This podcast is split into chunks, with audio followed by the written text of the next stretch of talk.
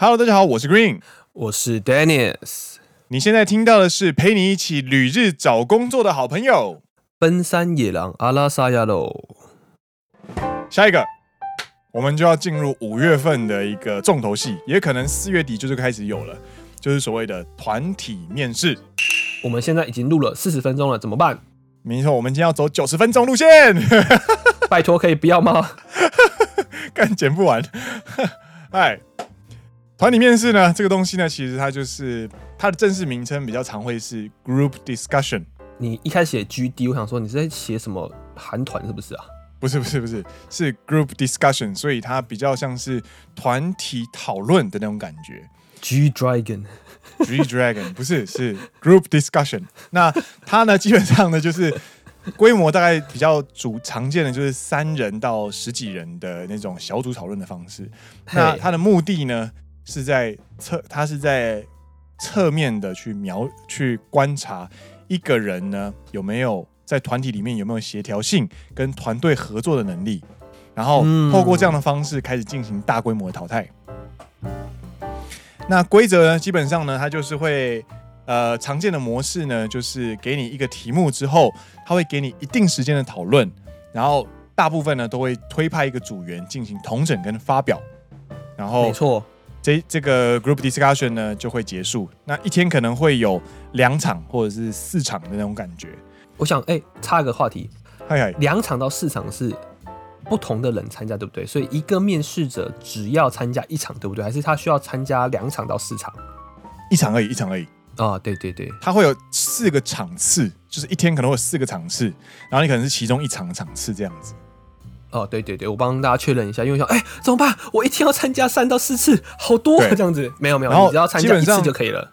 有一个攻略方法，就是你去认识，你在你在呃找其他朋友推同一间公司的时候，去确认谁先谁后。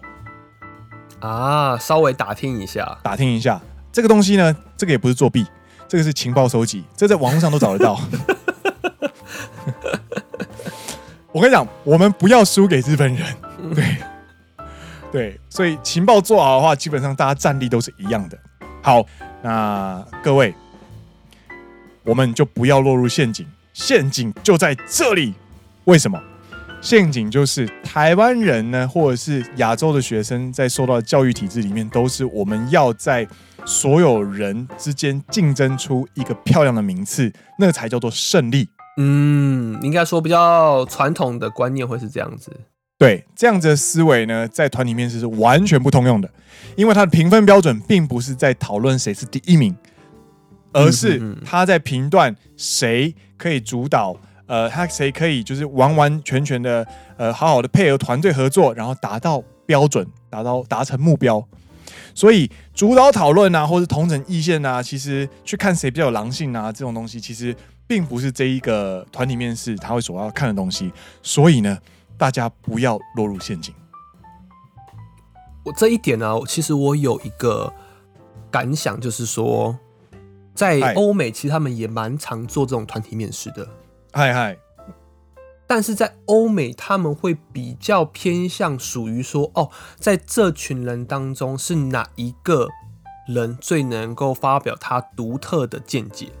嗯，没错，比较偏向这一类。但在日本，他们会比较偏向说，我在这一群人当中是谁，不只有自己的意见，他还可以将自己的意见很好的跟其他人沟通，并且发挥这个团队合作能力。我觉得日本比较着重在后者。你当然有自己的意见是非常好的一件事情，这个意见也是可能是非常斯巴拉西非常棒的一件一个意见。但有这个东西还不够，你要如何将你这个意见很好的传达给你的队员，并且让他们可以合作，并且把这个结果一起汇报给面试官。没错，所以团体讨论它的标准攻略呢，就像电影说的，首先呢有四大步骤你要做，就是。我真的觉得，就是我在我在看到这四大步步步骤的时候，我真的觉得日本人真的他妈的什么都可以攻略，你知道吗？什么东西都可以有一个 SOP 攻略就对了。没错没错。那 团体讨论的标准呢，就是分成四项。第一项，你先确定你的课题以及你的目标设定。你今天你面对这个团体讨论，你一个小时之后你要生出什么东西，你一定要先确认。嗯哼哼哼哼，它可能是不需要发表，但是你可能需要罗列你的呃，你要把它整理成一张呃 A 四的纸之类的，或者是什么，你要跟确认好，然后你要确认你的课题是什么。嗯哼哼。好，那这是第一个。第二个呢是问题的解决策略的验证，就是大家在进行课题讨论的时候呢，你提出了一个解决策略，然后你要去验证这件事情有没有效果，你要去带领，你要去配合整个讨论的氛围，然后最后你要发表出大大家要在时间之内呢，比方说花个五分钟，最后五分钟去统整出一个结论，然后再进行发表，这就是四大步骤。所以最重要的部分，我觉得其实是在每一个目标当中，你要如何去统整大家，把这件事情完成，才会是他们看的重点，以及以及时间啊，对了，时间也是很重要的。这个东西呢，就会连接到我们下一个所谓的常见角色。我跟你讲，group discussion 最大的风险在哪里？其实不是你没有看过的题目，而是你没有看过的成员。就是你如果遇到什么，就是关关难关关呃关关同历那种，就是难关大学，就是头脑都很好的学生的话，那个有时候你就是做的你都会飞，你知道吗？哦，我就当躺好就好了，我就跟着组员一起飞。就是我不要做太白痴的事情，然后就会有组员归纳出很屌的东西，然后我也可以有不错的分数，然后大家就一起飞这样子。对，我就拜托别人 carry 我这样 carry，对对，Go，要 五连杀哇，我帮你拍手。但是他妈的时候，你就是你就是有时候你必须要担任五连杀的时候，有人还是会恶意送头，就很痛苦，就很痛苦。所以这个时候呢，你一加入新的团队，你就必须要先去判别你要担任什么角色，以及这个成员里面可能会有什么样的角色。这一个是最难的，我觉得就是在你必须在进入会议室之后，或者是你在准备期间，你就要在很短的时间之内去判断这个人的个性以及他的行动。以及他未来可能会做哪些事情，然后把它定位成他属于这个类型的角色，我觉得这是一个非常难的一件事情。没错，基本上呢，你一分组之后，大家都不知道组员是谁，所以一分组之后呢，比方说我参加过就是十一人组，然后开始一进行一圈的所谓的那个呃自我介绍，对，你一定要开始看到底谁会带讨论，而且你要看说谁特别爱说话，或者是对，对，你要开始判断就是。干谁是 Green 的那种感觉？原来你是很会说话那一个。就是我很怕，我很怕就是遇到跟我一样的人，你知道吗？就打架了，就会打架。所以如果遇到同样的人的话，那我就知道说，那我今天我这一场我就是要担任辅助角色之类的。那如果你今天发现他们一整圈自我介绍下来，大家都非常的安静，你就知道说我必须要担任这一场的推动的推动讨论的角色，你就当 ADC 了。没错没错，我就当主力输出。那常见角色有哪些呢？首先。就是领导的角色，就是组长。组长呢，他通常是会获得最容易被看见的角色，所以他的分数可能会最明显。他会需要哪些能力？就是他需要协调性跟沟通能力，就是包含刚刚 Dennis 所说的，我我除了要表达出自己的立场跟意见之外，我也要去顾及其他组员的意见。那可能会还担任所谓的同整的角色，所以这就是组长的角色。应该说，他不会是。分数最高，应该说他会最被注目，而且他如果没有做好的话，他的分数也会下降的非常快。没错，这是第一个。那下一个呢？就是 呃所谓的 timekeeper。我觉得日本人分这个角色真的很好笑，你就可以感觉到你你那个什么进那十一人组的时候，你就可以进那游戏刚开始的角色选择画面，你知道吗？对对对对对对对，就开始在那个对话框里面说，呃，玩 ADC 不给就送之类的。对，什么什么单中不给就送，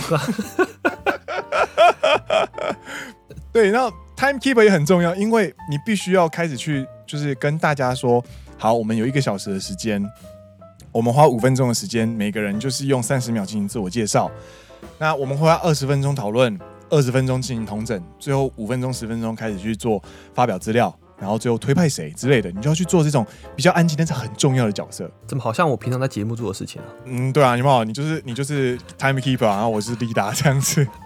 哎，然后下一个呢，就是所谓的呃司仪角色或者是书记角色，就是大家呃记记录这些东西，但是不要去主动的当这类型角色，或者是你在当这些类型角色的时候，你一定要记得自己要想办法输出，不然你会没有分数，他你会很难被看见。很现实的 一句话哎、欸，对，我们在我们在找这次五个角色的说明的时候，他对于书记跟司仪的角色，他是直接用“吉字奥姆伊米”，就是他其实没有什么意义。就这个角色其实没有什么意义，这样子。他的角色的意义其实是在于，如果你真的进公司的话，你可以帮忙协助会议记录，这是很重要的。但是，因为我们今天 group discussion 它的评分标准并不是后面那些东西，而是你的结论是什么，所以。书记这方面的话，可能就稍微弱一点。我觉得书记他可以做的事情就是，你不只要记录这件事情，你要做的事情其实应该是把所有人的意见记录下来之后呢，去做一个 feedback。对，然后比方说 leader 他在他的组组长他在进行最后的归纳的时候，书记可以说：“可是我刚刚其实有听到这样子的意见，这类型的东西。”对，或者是说啊。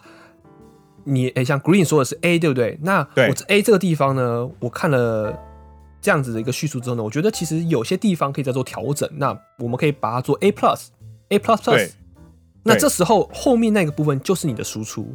对，你的输出也很重要。对，千万不要只当做就是录音机哦。对，Dennis 讲了 A，然后谁讲了 B，谁讲了 C 啊，就这样子，不是这样子的。对，嗨，然后第四个，各位，第四个就是。就是不给就送那个人了，这个就是 crusher，就是他的他的他的英文很有趣，就是 crusher，他是团队破坏者，团队破坏者没错，干好屌啊！这个这个名称，就是一进来就是他就是开始给予个人意见很重，然后开始给予偏见，我觉得那样不好啊，我觉得那个不实际了，哎呦，那很烂呢之类的，然后完全没有建设性。对，这一个。角色呢，就是要非常的去注意他的存在。如果他有这样子的角色，而且你就感觉到说，明明 Green 说了 A，他有另外一个 B 呢，他就说啊，虽然 Green 这样说 A 啊，可是我觉得怎样怎样怎样怎样怎样怎样，然后就开始把话题整个画风带走，然后转换到一个完全不同目的的地方去的时候呢，对，他就很容易变成一个多头马车。对，你这个团队就会四分五裂，没错。然后安静的组员可能就会开始，就是你可以开始看到他头开始往下低，有没有？就干干干，这一场完了，我这场完蛋了，完蛋了，完蛋了，这种感觉。看两个在吵中路跟下路在吵架了，我们剩下五分钟，结果现在还在讨论题目之类的。对啊，中路跟下路在吵架，在嘴炮了，怎么办？崩坏了啦！啊，那个那个打野就完全没有，完全在干嘛的那种感觉。对对，很容易发生这种状况。这个时候呢，如果你一进去团队，在自我介绍时发现有一个人的个性非常的鲜明，而且是非常不好方向的鲜明的时候呢，各位要先做好判断，然后开始要进行就是呃破坏评估，以及开始把它进行安全隔离。这一部分其实是也算是蛮难的，但我它很重要，对，感觉会是说你可以好好的听完他说的话之后呢，跟先先端出 timekeeper，不好意思，我们现在时间只剩下多少时间？那我们。可能现在必须先把注意力放在这一个话题上面，这时候再去找救援，再把书记抓出来救援，说啊，刚刚我们有讲到这些这些意见之后呢，我们觉得我们应该要全注，就是全力关注在这些话题上面。对，我觉得这会是一个其中一个解决方式啊。没错，就是你必须要遇到这种状况呢。我跟你讲，这个人不是没有，这一定会出现。你如果遇到这种状况的时候呢，不管你是你是在求职，或者是你在工作的时候呢。首先，你不要去否定对方，让你要避免冲突。然后你开始去听他说话之后呢，然后跟他说，我们今天这样讨论的目的，其实跟你讲的东西其实有点不太一样。然后由由于有时间上的限制，所以我们现在要讨论这个方面的东西。跟他进行说明之后，开始继续推进推进度。没错，没错，没错。嗨，这个是遇到团体破坏者的时候。然后呢，最后如果你发现你是全组员里面 IQ 最低的那个人的时候，也不要气馁。你就躺好就好了，你就躺，不是不是不是不是。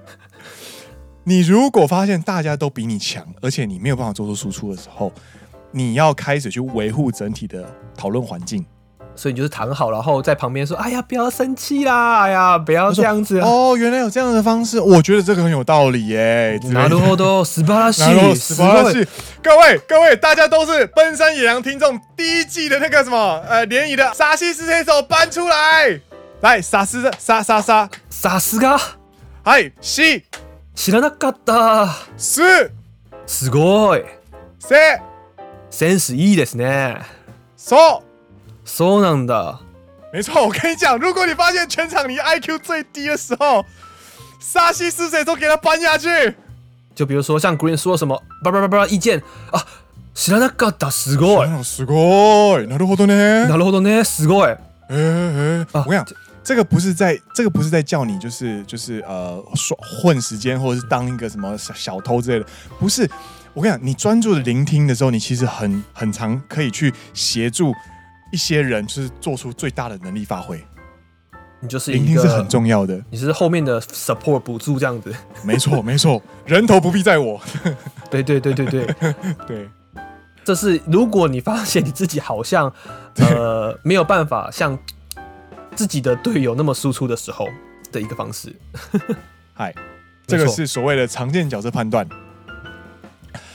啊，累了吗？我累了，但是我还有很多内容要讲。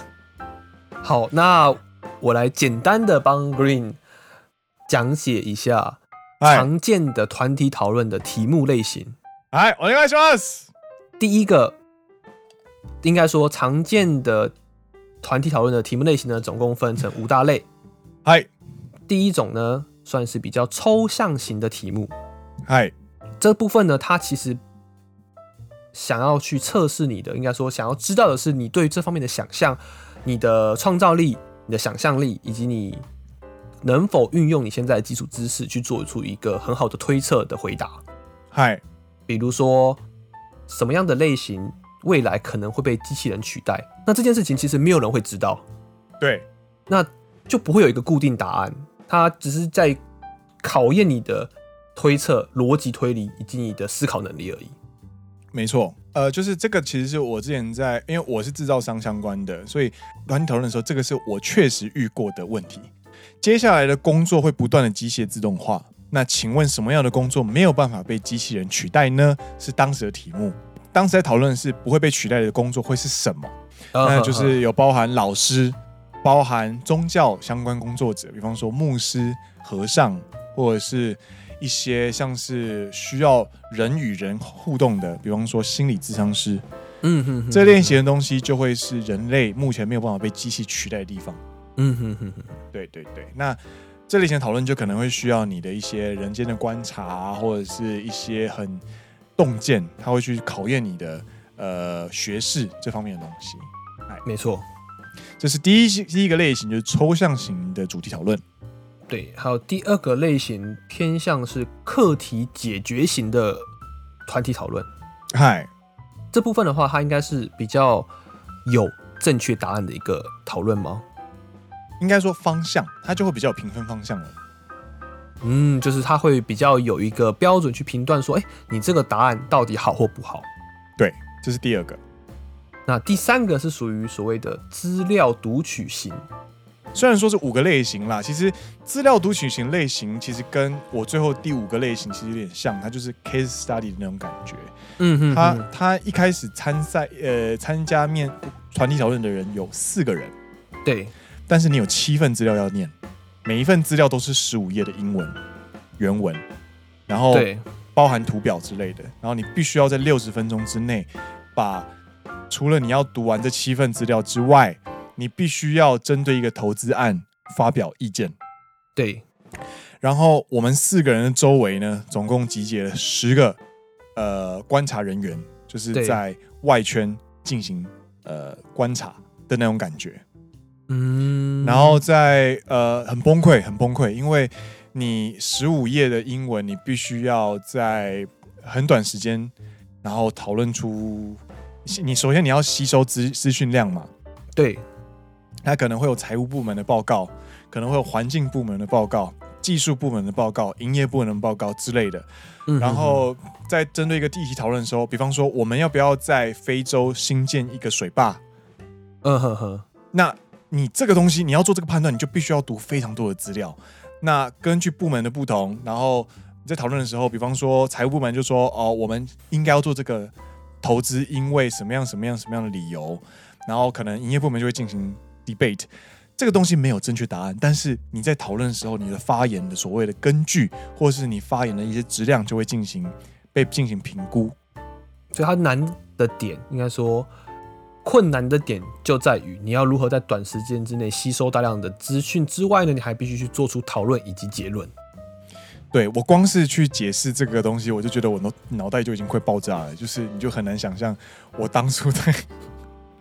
做这个讨论的时候有多崩溃，真的很辛苦。对，辛苦了，辛苦了。不过没上了，也是 情有情有蛮 对，没错，这个就是情有可原啦。情有可原，我不适合做这方面的工作。对，哎，好，那第四个其实跟刚刚的 debate 其实也有相类似，就是它是属于辩论型的。对，没错。那你就比如说，你假设必须自己是部长。对，那你要如何去跟别人争论，说我应该要做什么样子的决策？对，那呃，这个是我现在跟大家分享的呢，其实是我在网络上找到的一些攻略。呃，debate 这个辩论型的团体讨论呢，最常用、最经典的就是呃日本的雀巢。怎么说？Nestle 这间公司呢，它非常喜欢用这类型的考试方式。那它的他的题目呢，就会是你今天是大学社团的社长，对，学校对于今年度的社团预算就只有这样子，对，你必须要协助分配，但是你必须要在讨论过程中拿到最多的预算，尽你所能的把最多预算弄到留给你们自己的社团里面，对对对，干，我光是看到这个题目我就觉得干，难怪他们是外商的那种感觉。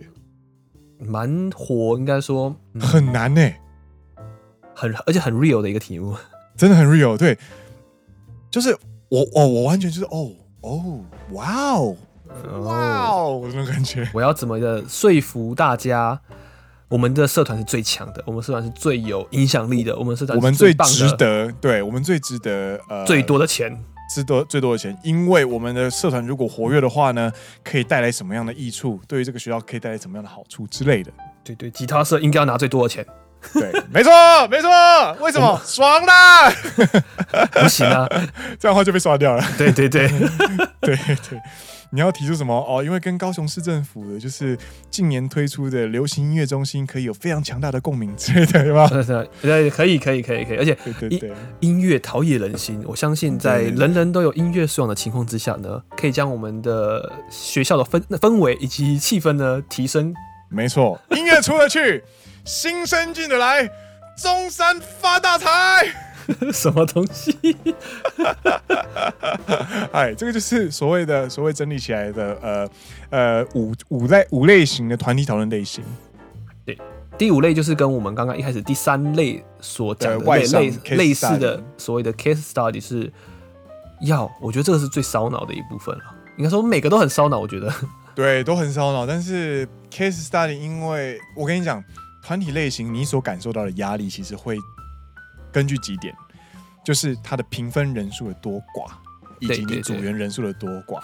你的组员人数越少，你的评分人数越多的话，你的压力会越大，因为你知道你承受的焦点的时间会越长。而且你知道，像团体讨论哦，它的评分方式就是一个人一个人是可爱的人是姐姐，就是拿着 iPad，然后就走，就是绕着你的那个团体在那边转。他一次评比几个人啊？十一个，所以你就会发现，他走到你对面的时候，你就必须要皮绷紧一点，就很就是眼睁睁盯着他这样子，就是不能盯着他，你要盯着你的小组讨论，好吧？就是你要好好的扮演你的角色。好好好，我也想说，最我跟你讲，人是十一个人的话，你就可能就是那一那一段时间用紧张一点而已。但是如果你是像是 case study 那外商的话呢，你的六十分钟是完全不可以放松，六十分钟。嗯，对，那压力就很大。哎，好，这个就是所谓的 group discussion 类型。那各位呢，一样跟在考 SPI 测试的时候是一样的，就是你不要看到题目直接冲，你要先判断它的目标是什么，然后开始进行你要担担任的角色，判断组员类型，然后去采取你最适当的对战策略。没错，针对不同类型进行攻略，这是非常重要的。哎，那最后呢？嗨，最后呢？我觉得下一个部分我们可以放在五月跟个人面试一起讲。好，没错。我我跟大家简单的讲一下就好了。那好，我们要推荐一个网站叫做 One Career。那这个网站呢，基本上就是需要学生证去办，然后你可以进去看一些攻略，跟乐天求职日记是一样的。那为什么要跟大家推荐？我们可以下一次讨论。然后各位，为什么听到现在你一定会觉得我们为什么要做到这个地步？我们为什么要去攻略一个公司，要去做呃讨论，要做这么辛苦的研究？就是因为。求人测求人倍率的不同，那这些倍率呢，会带给你不同的意义。然后，没错，这些我们也会在下一集给大家做这做解释。那今天呢，我希望大家可以带走的东西就是 SPI 测试以及 Group Discussion 的攻略方式。如果你可以明白哦，SPI 有三种考试，那这是这是 SPI 的其中一种，还有哪些题型，以及团体测验有哪些策略，以及哪些类型，而且你可以担任角色，你要做的事情有哪些的话呢？今天呢，这两个类型呢，你就已经得到你该有的收获了。没错。好，那我们要进行结尾了。今天的节目呢，就到这边告一段落。那我们的这个类，呃，我们现在所听到的呢，是日本的求职好朋友系列，那就是每个月呢，三四五六每个月的第一个礼拜呢，都会透过这样子的一个内容呢，跟大家分享在。现在正在进行的日本求职会是什么样的样貌，以及过去的经验里面呢，我们可以分享哪些经验，以及可以哪些攻略方式，让你在求职或者是开开眼界的方面呢，可以有一些收获。那这个题目，这个类型的连载呢，下一次就会是在五月的第一个礼拜。嗨，以上就是我们第二集的救火好朋友系列。我只看他们在杀，我只看他们在杀。那我们下一次见面就是呃五月喽。那大家好好加油！我是 Green，我是 Dennis。你现在听到的是陪你一起旅日求职好朋友的旅，陪你一起旅日求职的好朋友奔山野奔山野狼 阿三。我们下一次再见了，拜拜，拜拜。